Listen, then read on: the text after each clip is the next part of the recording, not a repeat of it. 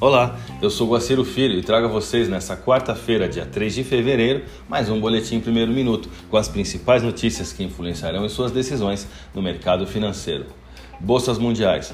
A bolsa de Xangai encerrou o dia com queda de 0,46%, enquanto a bolsa japonesa Nikkei alta de 1%. Mercado americano. Dow Jones Futuro, alta de 0,11%, S&P 500, alta de 0,38%, Nasdaq, alta de 0,68%, Mercado Europeu, DAX, alta de 0,40%. A calmaria no pré-market.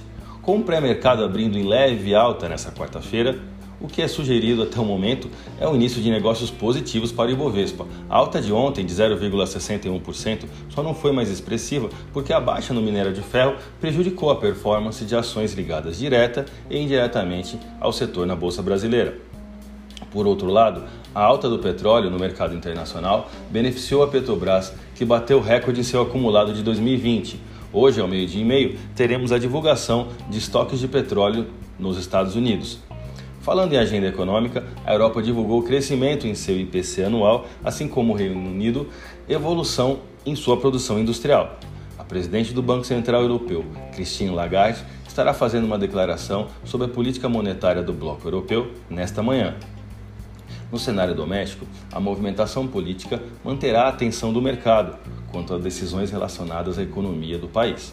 Mais cedo foi divulgado o IPC com uma evolução para 0,86% contra 0,79% na medição anterior. Vamos aos gráficos. A possível continuidade no movimento de queda no dólar, que chega a 2% até o pré-market de hoje, já projeta novos testes em novos suportes. São eles 5,30,35 e 5,29,55, respectivamente. Com queda de 1,20%, o dólar fechou a terça-feira com taxa spot de R$ 5,36. Já o euro, seguindo uma evolução de desvalorização frente ao real brasileiro semelhante ao dólar, também apresenta uma queda de 2,74% até o pré-market de agora. A moeda encerrou o último pregão com queda de 1,31% e taxa spot de R$ 6,46. Siga nossos boletins para ficar sempre conectado às principais notícias.